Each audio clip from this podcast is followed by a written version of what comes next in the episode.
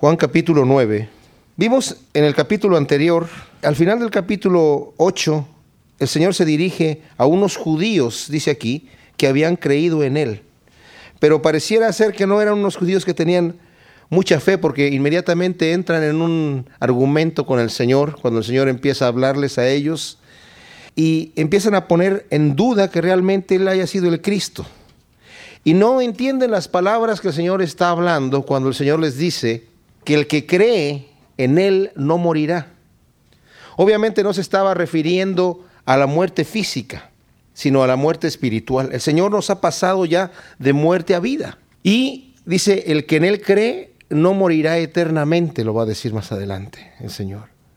¿Y a qué se refiere? Justamente a que nuestra vida no depende de nuestra vida física del cuerpo.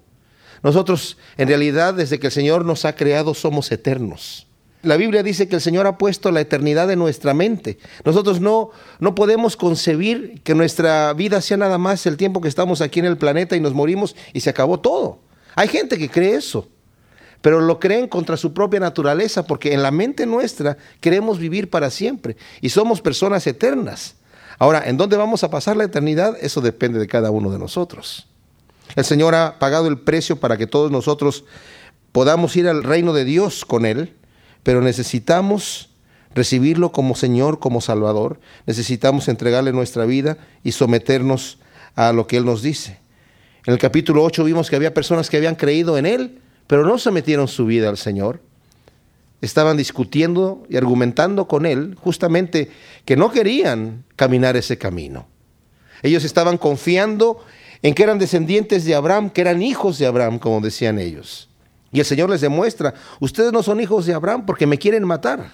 Al principio dijeron que creían en Él, pero después estaban peleándose con el Señor. Y hasta le dijeron, estás endemoniado y eres samaritano. Lo empezaron a insultar porque realmente no creyeron en Él. Pero aquí vamos a ver nosotros en este capítulo 9 la historia de una persona totalmente diferente, lo contrario. Alguien que no estaba profesando nada, alguien que no estaba de alguna manera demostrando públicamente la fe, pero que tiene una verdadera conversión. Y vamos a leer lo que nos dice aquí en el capítulo 9. Dice que al pasar Jesús, obviamente ya terminó de, de hablar lo que estaba hablando ahí junto al templo, ya va caminando, vio a un hombre ciego de nacimiento y le preguntaron sus discípulos diciendo, Rabí, ¿quién pecó? ¿Este o sus padres para que haya nacido ciego? Respondió Jesús, no es que pecó este ni sus padres, sino para que las obras de Dios se manifiesten en él. Me es necesario hacer las obras del que me envió, entre tanto que el día dura, la noche viene cuando nadie puede trabajar. Entre tanto que estoy en este mundo, luz soy del mundo. Dicho esto, escupió en tierra e hizo lodo con la saliva y untó con el lodo los ojos del ciego y le dijo, ve a lavarte en el estanque de Siloé, que traducido es enviado. Fue entonces y se lavó y regresó viendo. Entonces los vecinos, los que antes le habían visto que era ciego, decían, ¿no es este el que se sentaba y mendigaba? Unos decían, Él es. Otros, a Él se parece. Él decía, yo soy. Y le dijeron, ¿cómo te fueron abiertos los ojos? Respondió él y dijo, aquel hombre que se llama Jesús hizo lodo y me untó los ojos y me dijo, ve al Siloé y lávate. Y fui y me lavé y recibí la vista. Entonces le dijeron, ¿dónde está él? Él dijo, no sé. Hay un detalle que observamos aquí en el primer versículo. Dice, al pasar Jesús vio a un hombre ciego de nacimiento. Saben, es bien interesante notar que Jesús está rodeado de gente, va con multitudes de personas que lo vienen siguiendo, porque las cosas que está hablando, por los milagros que está haciendo. Gente que seguramente muchos de los que lo rodean lo consideran, este seguramente es el Mesías, otros están, lo están rodeando porque quieren escuchar un poco más, no están muy seguros, otros porque lo están criticando y lo quieren atacar. Pero al Señor lo andaba siguiendo constantemente mucha gente y sobre todo en estos tiempos. Pero dentro de las multitudes que andan con él y de la cantidad de gente que había en Jerusalén por causa de las fiestas que en ese momento estaban allí, el Señor se fija en un ciego que está sentado. Él no lo puede ver al Señor, pero el Señor se fija en él. Y esto va en contraste, ¿verdad? A esos personajes, a esos políticos, a personalidades que de repente uno dice, ah, incluso pueden ser personas que están eh, trabajando en algún tipo de ministerio en la iglesia, pero que son muy populares, ¿verdad? Y que van saludando a las multitudes y uno piensa, me vio y me saludó, pero no, no me vio ni me saludó el político, ¿verdad? Aunque me haya dado la mano y todo eso, no se va a acordar de mí jamás. Y aunque me vaya saludando así a todas las multitudes, está saludando a las multitudes por su popularidad que tiene. Pero Jesucristo en este momento se fija en una persona insignificante él no anda saludando a las multitudes.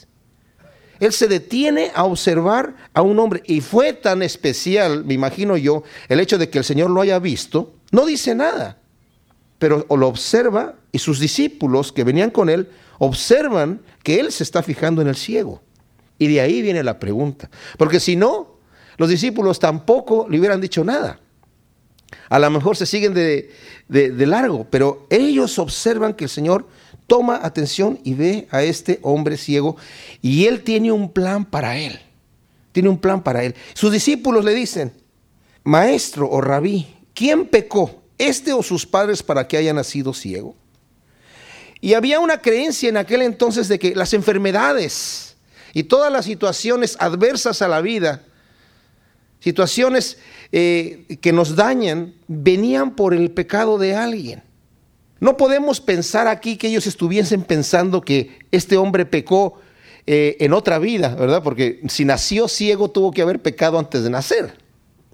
Pero los judíos nunca tenían este tipo de creencia de que había una persona que tenía otra vida y pecó en otra vida. Pero sí creían, y, hasta el día de hoy lo enseñan algunos rabinos, que podían pecar en el vientre de su madre. Por ejemplo, cuando Saúl, perdón, cuando Esaú y Jacob estaban en el vientre de Rebeca, se estaban peleando, tanto que ella dijo, ¿para qué si mis hijos están peleando en mi propio vientre, ¿para qué vivo yo? Hay un salmo que también dice, los inicuos, ¿verdad? Desde el vientre de su madre ya están pecando, ¿verdad? Pero eh, el salmo lo dice más que nada en una forma poética. Pero hay algunas personas, algunos rabinos los tomaban literalmente. Sí, la persona puede pecar aún en el vientre de su madre y nacer ya habiendo pecado antes de nacer. Y va a continuar pecando toda su vida. Saben, a veces para nosotros es difícil y prácticamente es imposible querer entender los pensamientos de Dios con nuestra mente. El Señor nos ha dicho, nadie puede entender mis pensamientos porque mis pensamientos son mucho más altos, ¿verdad?, que los tuyos. Dice, tan altos como están los cielos de la tierra son mis pensamientos que tus pensamientos. No puedo yo entender las razones por las cuales Dios permite ciertas cosas. Y a veces nosotros queremos encuadrar y encajar a Dios, encajonarlo en nuestros eh, parámetros y decimos lo siguiente. Hoy en día está muy de boga este tipo de, doctrina en una iglesia triunfalista que cree que todo tiene que ir para arriba y para adelante y, de ninguna manera puede haber enfermedad y puede haber alguna situación adversa en la vida del verdadero creyente. El que tiene situaciones adversas es porque no tiene fe. Pero eso no nos dice la palabra de Dios. De hecho, Santiago dice, Hermanos míos, tened por sumo gozo cuando os halléis en diversas pruebas, porque la prueba de vuestra fe produce paciencia. O sea, la situación adversa en mi vida va a producir un fruto espiritual. Yo sé que hay situaciones en donde Dios ha enviado castigos a personas que los podemos ver aquí en la Biblia. Reyes que pecaron en contra del Señor y el Señor les mandó una enfermedad y murieron de esa enfermedad. Pero esto no quiere decir que todas las enfermedades vienen por culpa de, de la persona y como castigo, como el juicio de Dios a su vida. El apóstol Pablo, hablando a la iglesia le dice, yo tuve una experiencia en donde el Señor me raptó y me llevó al tercer cielo, entendiendo por el tercer cielo la gloria misma, ¿verdad? Y dice, y yo escuché cosas que no puedo expresar, eh, fue una experiencia eh, impresionante. Dice, pero para que yo no me ensalce y me envanezca demasiado, el Señor me envió un aguijón en la carne, un mensajero de Satanás. Fíjense ustedes, el Señor lo envió. Dice, ¿para qué? Para mantenerme humillado, para que no me gloríe en mí mismo, sino más bien me gloríe, dice Pablo, en mi debilidad. Porque entonces cuando yo soy débil, soy fuerte por el Señor. esto que el apóstol tenía, la mayoría de los eruditos bíblicos concuerdan en que era una enfermedad en sus ojos, por varias escrituras que, de Pablo, ¿verdad?, donde habla de, de su condición. Y esa enfermedad en los ojos dice, yo le rogué al Señor que me la quitara. Tres veces. Y el Señor me dijo, no, Pablo, no te la voy a quitar.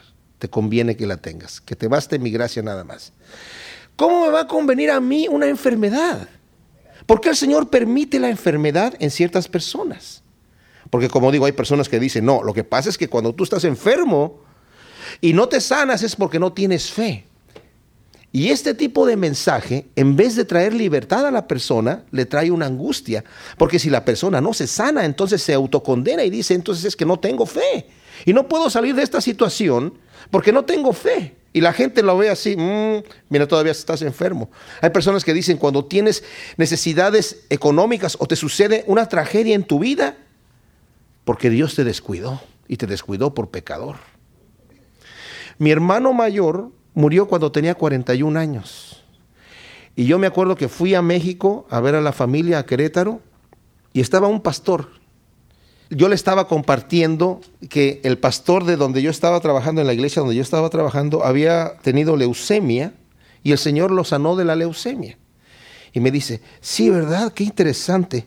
¿Por, qué el Señor sanará a algunas personas y otras no? ¿Será que algunos, los que verdaderamente son siervos de Dios, el Señor los sana? Y me quedé yo pensando, no, pues ¿cómo? Si mi hermano también era cristiano, ¿verdad? Y el asunto no es así. El asunto no es así. Timoteo Pablo le dice, escribiendo en su primera carta, le dice, oye, Timoteo, después de que le da una serie de instrucciones, ya no bebas agua por tus enfermedades constantes que tienes del estómago, usa un poco de vino, no bebas agua. No le dijo, ten fe y pide de Dios que te sane completamente, porque el mismo Pablo estaba enfermo de los ojos. Yo conocí a una hermana en la fe, una cristiana, que tenía un don tremendo de sanidad. Una vez fuera de un supermercado acá en Estados Unidos, había un tipo que estaba, eh, aquí no se ve eso, ¿verdad? Que estén pidiendo limosna, estaba allí sentado, En época de Navidad con, algo para que le dieran una moneda. Y, esta mujer lo vio y no tenía casi músculos en los brazos y en las piernas, era casi el puro hueso. Y el Señor le dio de alguna manera la fe para tomarla y, tomarlo y decirle, en el nombre del Señor Jesucristo, levántate y anda. Y el tipo este dice que se levantó y vio cómo la, pierna le empezó, se empezó a llenar y empezó este hombre a gritar emocionado, glorificando a Dios. Y ella se fue, se corrió a su carro y se fue. Pero ¿saben a, dónde, a qué había ido al supermercado? A la farmacia a comprar una medicina para su asma porque se estaba ahogando. Y ella se fue en su auto diciendo, Señor, ¿por qué yo tengo esta enfermedad constante y tú me has dado a mí el don de orar por otras personas y sanan? Porque ella oraba por otras personas y sanaban.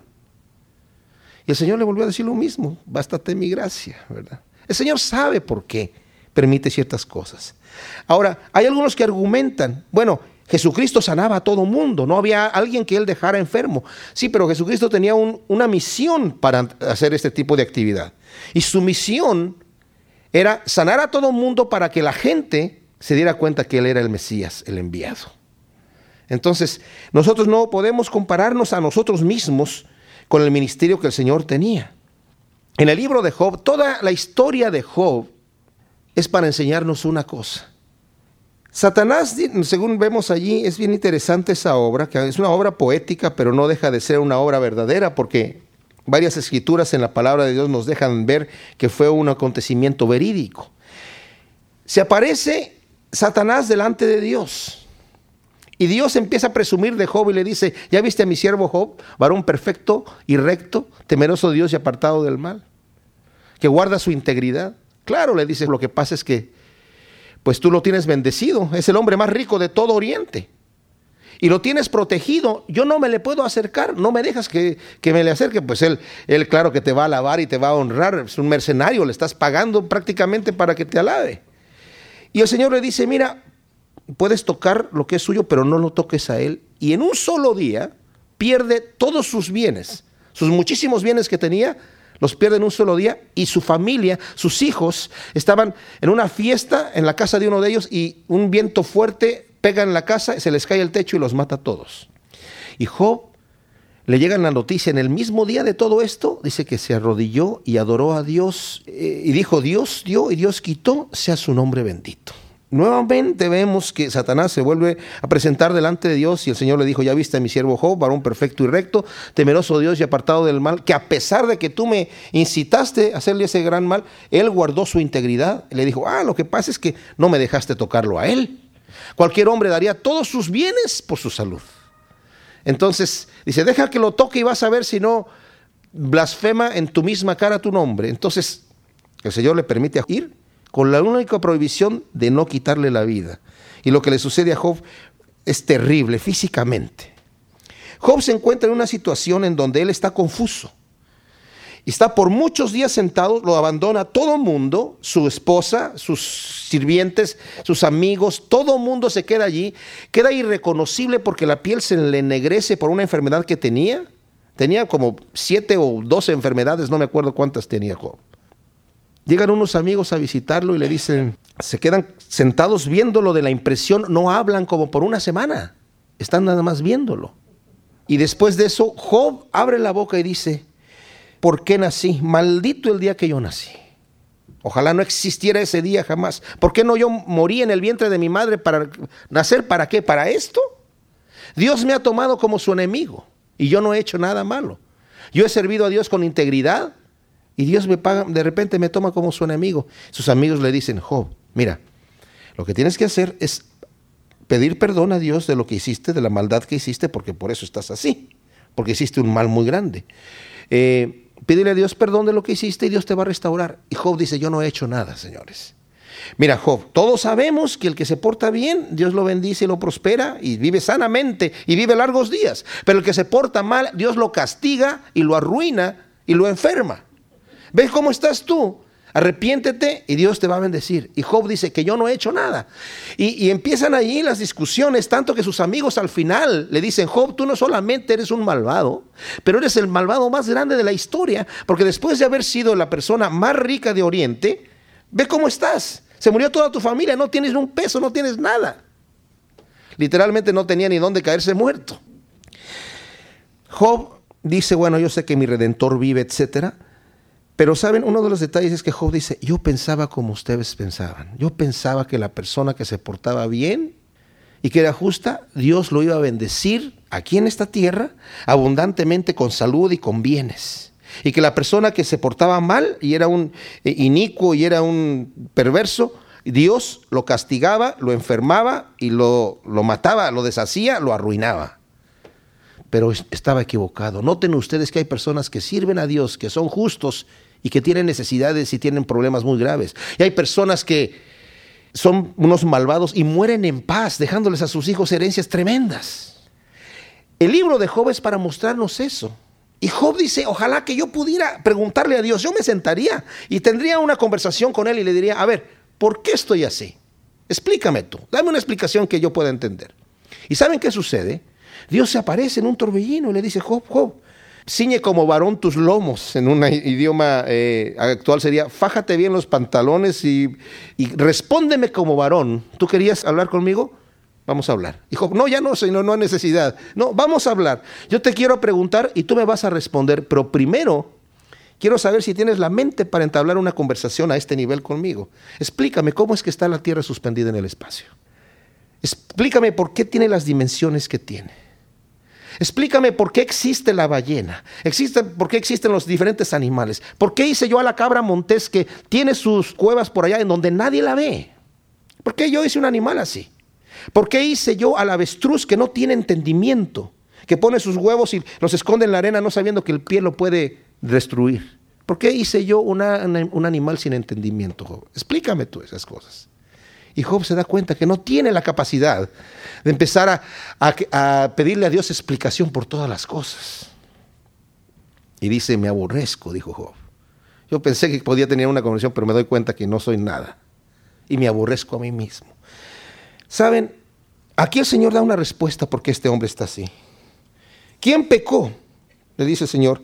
No pecó él ni sus padres, sino para que las obras de Dios se manifiesten en él. Imagínense ustedes, este hombre nació ciego para un momento específico en donde Dios iba a tocar su vida.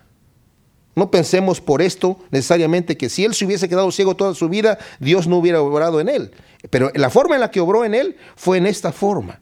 Y luego dice el Señor, me es necesario hacer las obras del que me envió, entre tanto que el día dura, la noche viene cuando nadie puede trabajar. Literalmente, el, griego original dice, nos es necesario hacer las obras del que me envió. A todos nosotros, le está incluyendo a sus discípulos. Viene la noche. Tenemos un tiempo limitado aquí en este planeta para servir al Señor, para hacer las obras que el Señor nos ha llamado a hacer.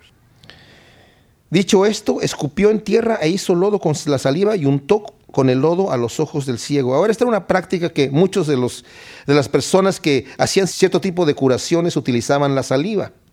Lo del lodo es un detalle aquí, porque en las tradiciones de los judíos, no están en los mandamientos de la palabra, pero las tradiciones que ellos tenían, ellos prohibían hacer lodo, prohibían hacer lodo. En día sábado no se puede hacer lodo, el sábado, este era un sábado. Y el Señor hizo lodo, no hizo mucho lodo, pero hizo lodo, ¿verdad? Hizo un poquito nada más para untarle los ojos a, a este amigo. Y entonces se lo unta y le dice, ve lávate al estanque de Siloé, que traducido es enviado. Fue y se lavó y regresó viendo. Dice, los vecinos que antes lo habían visto le decían, oye, eh, este es el mendigo que se sentaba a pedir y, y unos decían, a él se parece, otros decían, él es, él dijo, yo soy. Cuando le preguntan cómo fue hecho esto, él sabe lo que le pasó, sabe cómo lo hizo, no da una explicación más allá que lo que él cree, lo vamos a ver más adelante, como algo genuinamente divino, algo sobrenatural que Dios lo hizo. Porque no dijo, no, es que hizo una combinación de saliva con tierra que sabemos todos que eso ayuda para la visión. No, no, eso no. Era una situación rara que había hecho ahí y él se va a dar cuenta que es algo sobrenatural lo que le está sucediendo. Pero fíjense ustedes, en esta sección nosotros vemos un milagro de parte de Dios. Un hombre insignificante que está sentado, que nadie ve, que desde, desde su nacimiento había nacido ciego. ¿Y cuál era su condición? Estaba mendigando, tal vez humilde, avergonzado, levantando la mano para que le dieran alguna moneda por ahí. En este momento ya vemos una persona que hasta le cambia su carácter, ¿verdad? Inmediatamente se levanta y yo soy ese hombre que estaba allí, pero ya lo vemos nosotros con otra, con otra actitud. Porque la restauración que Dios hace con nosotros es completa. Cuando nosotros nos dejamos tomar por el maestro, Él nos toma, nos saca, y a este hombre que estaba ciego, físicamente le resplandece la luz del Señor. El Señor había dicho anteriormente, yo soy la luz del mundo. El que en mí cree no andará en tinieblas. Y aquí vemos que este hombre recibe la vista y recibe la sanidad de su vista física. Juan 9, 13. Aquí nosotros entramos a una sección en donde está un ciego que el Señor había sanado, untándole lodo sobre los ojos. Los vecinos lo habían reconocido, él mismo se presenta diciendo yo soy ese ciego. Y nos dice el versículo 13, que llevaron ante los fariseos al que había sido ciego. O sea, los vecinos, la gente que estaba ahí, lo llevan a los fariseos inmediatamente. Y era día de reposo cuando Jesús había hecho el lodo y le había abierto ya los ojos. Volvieron pues a preguntarle también los fariseos cómo había recibido la vista y él les dijo, me puso lodo sobre los ojos y me lavé y veo. Ahora, este es un detalle que a los fariseos inmediatamente los irrita. Porque ellos, como dije, en su tradición decían que hacer lodo estaba prohibido. Dios no dijo eso, pero ellos dijeron en su tradición que estaba prohibido hacer lodo. Y pareciera que el Señor a propósito era como para irritar a estos hombres, hizo el lodo, porque el Señor no necesitaba el lodo para que este hombre sanara. A otro ciego lo sanó así nada más. Lo sanó escupiendo sobre los ojos de él directamente. Y yo creo que esto el Señor lo hace para que nosotros eh, no encajonemos al Señor decir, pues fíjate cómo lo hizo con lodo, pues que pasen aquí los ciegos y vamos a hacer lodito con saliva y se las vamos a untar en los ojos. No es el método el que es importante, sino quién lo está haciendo. Y en este caso sabemos que pues el Señor lo hizo de esta manera porque lo escogió hacer de esa manera, lo pudo haber hecho de la manera que hubiera querido.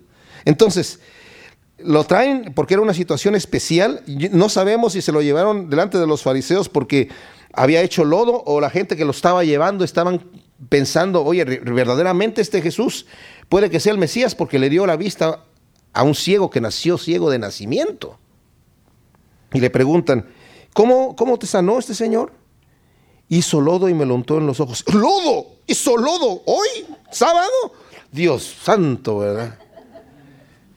Y le decían, estos fariseos le decían, este hombre no procede de Dios porque no guarda el día de reposo. Otros decían, ¿cómo puede un hombre pecador hacer estas señales? Y había disensión entre ellos. Ellos ya habían acordado anteriormente matar al Señor. Eso ya estaba en los planes de ellos. En varias ocasiones ya leímos anteriormente que habían tomado piedras para apedrearlo, pero el Señor se había escondido de ellos. Entonces, cuando llegan a, ven a este ciego nuevamente delante de ellos y les dice él, me, untó lodo y me dijo que me lavara y eso hice. Me fui y me lavé y recibí la vista. Ellos dicen, este hombre es un pecador porque no guarda el sábado. Entonces volvieron a decirle al ciego, ¿qué dices tú del que te abrió los ojos? Veamos el cambio de este ciego. ¿eh? Él recibió la vista y no va a decir que es un gran médico, tremendo oftalmólogo, ¿Eh? Dice, ¿qué dices tú de este hombre? Que es profeta. Y notemos un detalle, vamos a ver cómo la fe de este ciego va a ir creciendo y su vista espiritual se va a ir ampliando cada vez más acerca de los detalles que están sucediendo. Pero los judíos no creían que él había sido ciego y que había recibido la vista hasta que llamaron a los padres del que había recibido la vista. Qué, qué terrible, ¿eh? Estos hombres estaban ya dispuestos a no recibir la verdad, a cerrar sus corazones a la evidencia clara. Ven a este hombre ahí que fue sanado con una obra que según ellos estaba quebrantando la ley de Dios, porque ellos tenían sus tradiciones como si fuera la palabra escrita de Dios. Y eso era justamente lo que el Señor también les había criticado, diciendo ustedes con sus tradiciones invalidan el mandamiento de Dios. Entonces estos hombres dicen, no, eh, ¿qué piensas tú? Pues que es profeta. Pero ellos dicen, no, entonces este hombre en realidad no estaba ciego. Y mandan a llamar a los padres. Y esto es hasta cómico como lo que sucede aquí. Llaman a los padres del que había recibido la vista y les preguntaron diciendo, ¿es este vuestro hijo el que vosotros decís que nació ciego? ¿Cómo pues ve ahora? Sus padres respondieron y le dijeron, sabemos que este es nuestro hijo y que nació ciego. Pero cómo ve ahora, no lo sabemos. O quién le haya abierto los ojos, nosotros tampoco lo sabemos. Edad tiene. Preguntarle a él, él hablará por sí mismo. Esto dijeron sus padres porque tenían miedo de los judíos por cuanto los judíos ya habían acordado que si alguno confesara que Jesús era el Mesías, fuera expulsado de la sinagoga. Nuevamente, estos hombres ya estaban intimidando al pueblo. La forma de expulsión de la sinagoga era cortarlos de toda relación social. Eh, había tres formas de expulsión. La que se utilizaba en esta época era no permitirle a la persona entrar en la sinagoga en ningún asunto religioso, no permitirle a la persona tener contacto con nadie más, el que tuviera contacto con él también podía ser expulsado. A veces hasta le prohibían a la esposa misma tener relaciones con ese hombre aunque fuera su esposa, mientras duraba la expulsión. Ni sus hijos se podían acercar a él. Entonces estos señores, los padres de este hombre, seguramente sabían, si no, no vendría aquí la explicación, sabían que Jesús fue el que tocó a este hombre. Y tal vez creían también que él era el Mesías, pero tuvieron temor aquí en este momento de esta situación. Entonces es cómico cómo le dice, bueno, este es, es el hijo de ustedes, ustedes dicen que nació ciego, si nació ciego, ¿cómo es que ve ahora? A ver, explíquenos a nosotros. Entonces él dice, bueno, este sí es nuestro hijo y nació ciego, eso lo sabemos nosotros. Pero ya está grandecito, ¿por qué no le preguntan a él? Él les puede contestar. edad tiene. Por esto dijeron sus padres, versículo 23, edad tiene preguntarle a él. Entonces volvieron a llamar al hombre que había sido ciego y le dijeron, da gloria a Dios nosotros sabemos que este hombre es pecador. Ahora, este da gloria a Dios literalmente significa, dinos la verdad sin mentir. Sabemos que este hombre es pecador. O sea, algo nos estás ocultando. ¿Qué nos estás tratando de engañar a nosotros? Este hombre es un pecador. ¿Cómo te pudo haber sanado a ti? Dar gloria a Dios. Hay otra parte donde se utiliza la misma frase que es cuando Acán, en el libro de Josué, Josué anda llevando al pueblo de Israel y en una de las primeras batallas que tienen, Josué había dicho que el Señor había mandado a Josué que destruyeran toda esa ciudad y todo lo que había ahí, que no tomaran nada, que no tomaran ni un animal, porque todo ya estaba contaminado. El Señor dijo, destruyan todo, todo, todo y no se lleven nada de ahí, todo lo quemen. Había pueblos que tenían unas prácticas terribles. No sabemos si había sida allí o qué situaciones había ahí, pero el Señor dice que terminen y exterminen animales y todas las mujeres, niños y todo. No se lleven nada. Pero un, tipo Acán se llevó un lingote de oro que vio allí y dos vestidos babilónicos. Y el Señor empezó a destruir en la siguiente guerra a Israel por culpa de este hombre. Entonces cuando por fin el Señor les dice es que uno de ustedes eh, eh, cometió pecado, empiezan a investigar y el Señor los lleva y los dirige a este hombre Acán. Y Josué le dice también, da gloria a Dios, hijo. ¿Qué hiciste? O sea, la frase da gloria a Dios es, dime completamente la verdad. Y aquí este ciego nuevamente lo, lo llevan, le vuelven a preguntar, dinos la verdad, da gloria a Dios, nosotros sabemos que ese hombre es pecador.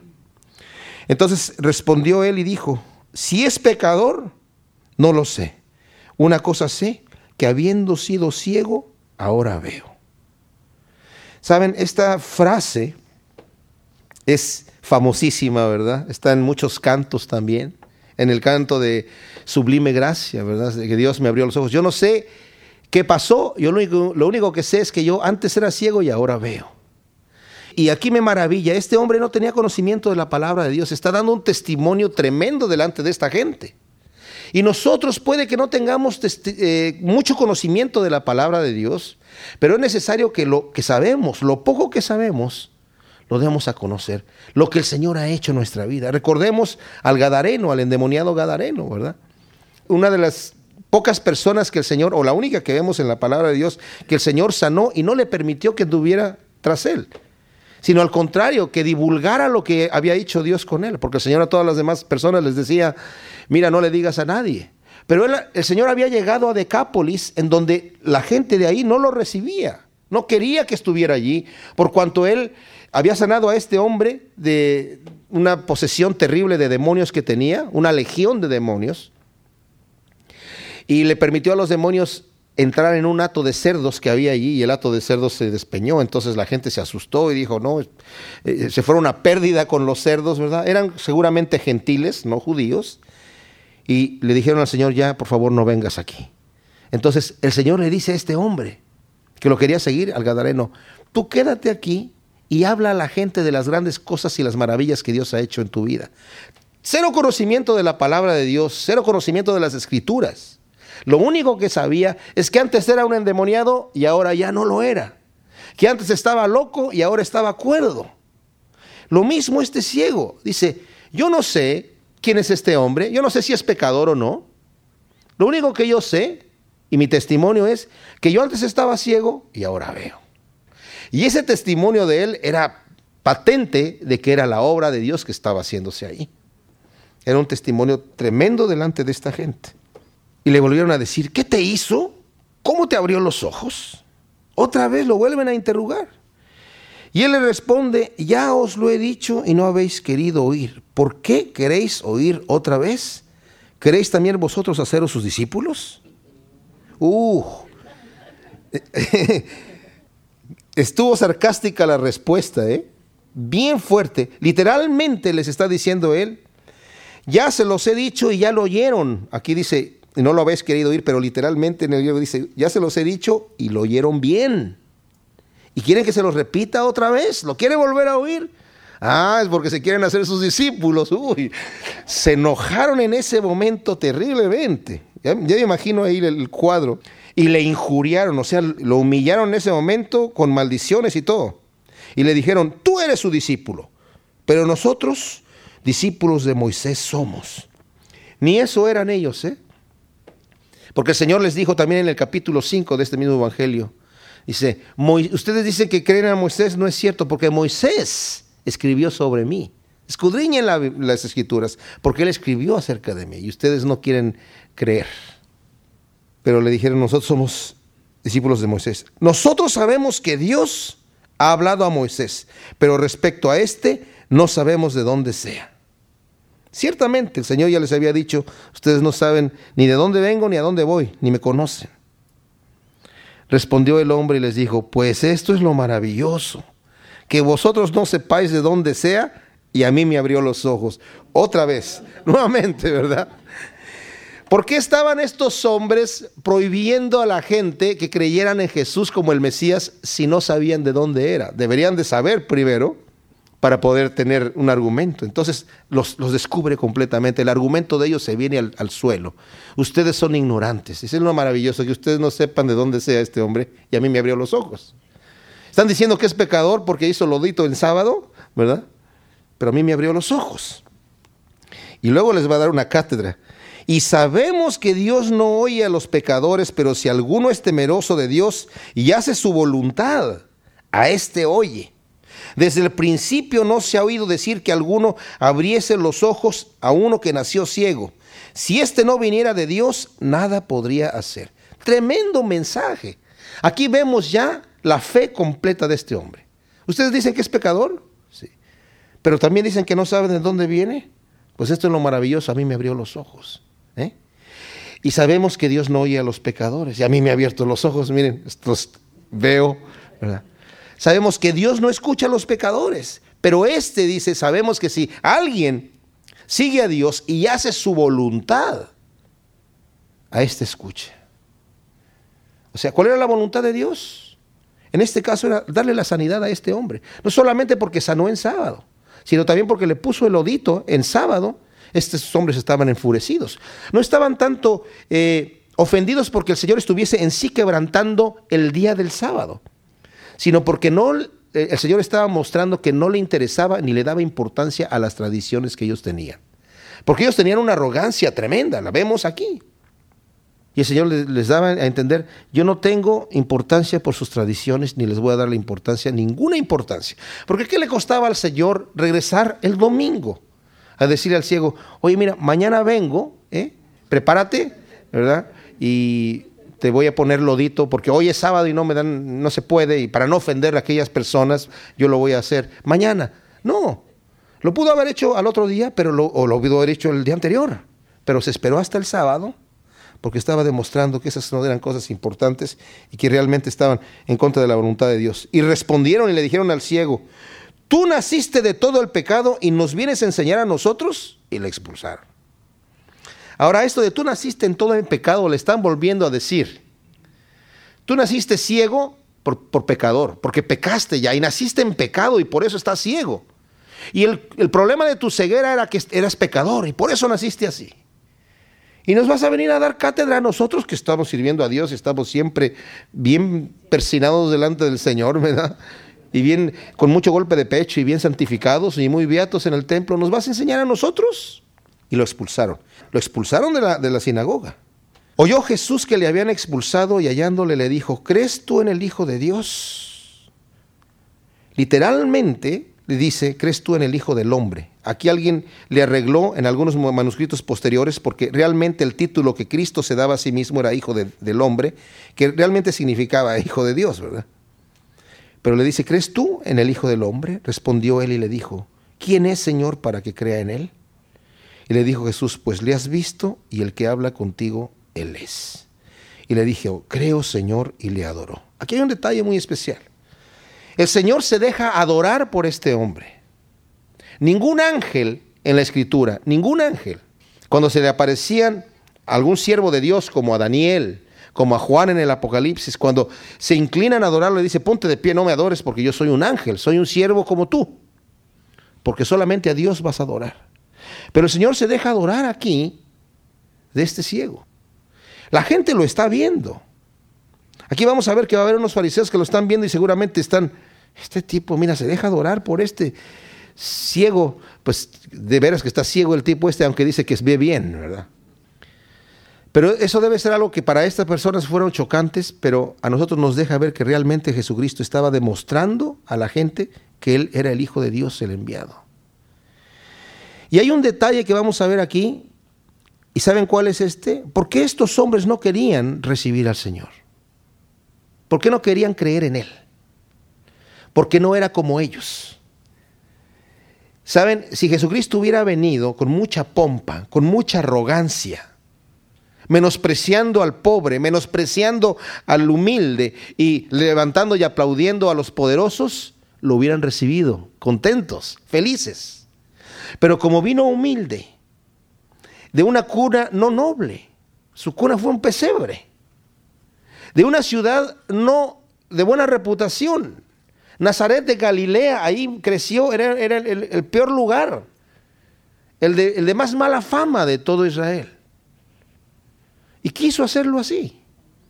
Vivió humildemente delante de la gente. Cuando empezó su ministerio no andaba con, exageraciones.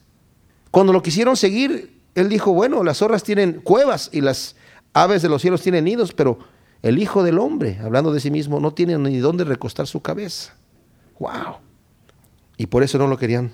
También porque le tendía la mano a los pecadores y resistía a los religiosos orgullosos. dijo Jesús, para juicio he venido yo a este mundo, para que los que no ven vean y los que ven sean cegados. Este hombre ciego estaba ciego físicamente y también estaba ciego espiritualmente, pero en el momento que el Señor lo tocó, él abrió su mente para ver y el Señor lo sanó. Ahora, no crean ustedes que el Señor aquí está haciendo trampa. Ah, mira, al que, al que ve lo va a cegar y al que no ve le va a abrir los ojos. ¿Por qué al que ve lo va a cegar? No tanto porque, porque el Señor le quiera cerrar los ojos, sino porque el que ve realmente también está ciego. ¿Me entienden? Pero dice que ve. El Señor cuando dijo, yo he venido no por los justos, sino a llamar pecadores al arrepentimiento, ¿quién es justo delante de Dios? No hay ninguno. Dice el Señor, yo vine por los enfermos porque los sanos no necesitan médico. ¿Cuántos sanos había en la época del Señor espiritualmente? Ninguno. Todos estamos enfermos.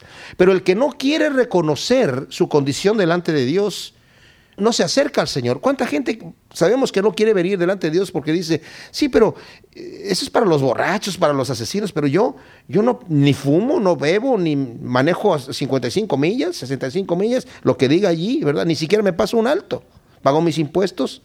Yo no necesito a Jesucristo. Sí lo necesitan porque todos somos pecadores.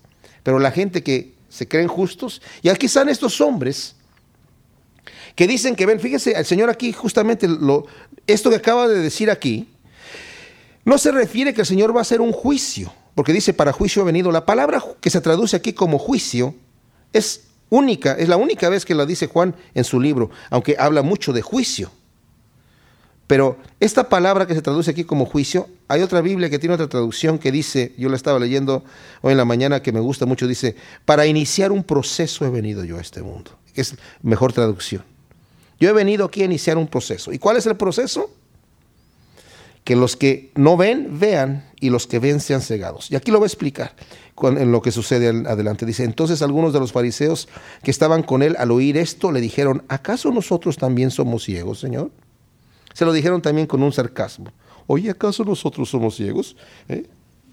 Porque somos fariseos, ¿verdad? Estudiamos la ley. ¿Somos ciegos también nosotros, Señor? Y aquí lo que les dice el Señor, dice, si fuerais ciegos, no tendrían pecado. Mas ahora porque decís, vemos, vuestro pecado permanece. Se digan, porque dicen ustedes que ven, no es que vean, pero porque dicen que ven, porque dicen que ven y que si ven bien, su pecado permanece. Cuán importante es que nosotros lleguemos a Dios con una mente y un corazón abierto. Y nunca creer que no las sabemos todas, porque delante de Dios no sabemos absolutamente nada. Necesitamos que el Señor nos enseñe, nos enseñe sus preceptos, nos enseñe sus caminos. Y saben, la manera de nosotros abrir la Biblia y empezarla a leer, la manera de orar para que el Señor nos dé entendimiento de su palabra, es decir, Señor, dame tu sabiduría porque yo no tengo nada. Ayúdame a entender tu palabra, porque de otra manera voy a leer pura letra y me va a entrar por un oído y me va a salir por el otro. Pero si, Señor, tú me das sabiduría y me abres el corazón, tu palabra va a cobrar vida en mi ser. Y es importantísimo que nosotros lleguemos con esta actitud delante de Dios. Porque si así vivimos nosotros nuestra vida, en temor constante de Dios, en esta situación de humilde, nunca vamos a andar apuntando el dedo a gente que decimos nosotros que están ciegos, ¿verdad? Sino más bien nosotros también nos vamos a dar cuenta, no, Señor, yo también estoy ciego. Yo necesito que tú, que tu luz ilumine en mi vida. Como alumbró en la vida de este hombre, ¿verdad? Que fue en un proceso abriéndole sus ojos físicos de recibir el toque del maestro, a lavarse, a limpiarse, a renacer prácticamente con otra nueva personalidad, a empezar a dar testimonio de lo que Dios había hecho en su vida y a reconocer al Señor como su Salvador y adorarlo en una adoración genuina. Qué tremendo, ¿verdad? Contraste al capítulo 8 de aquellos que dijeron, Señor, sí creemos en ti, y empezaron a pelear con él, al grado que el Señor le dijo, ustedes me quieren matar. Wow. Oremos. Señor, te damos gracias por tu palabra. Ciertamente en este testimonio de este hombre, Señor, ciego de nacimiento, nos vemos a nosotros mismos también, Señor. Ciegos de nacimiento, cómo viniste tú a tocar nuestras vidas y a darnos conocimiento de ti, Señor, abriendo nuestros ojos espirituales. Te pedimos, Señor, que nos ayudes a, a continuar contigo paso a paso, Señor. Te amamos. Te alabamos, te glorificamos en el nombre de Cristo Jesús, Señor. Amén.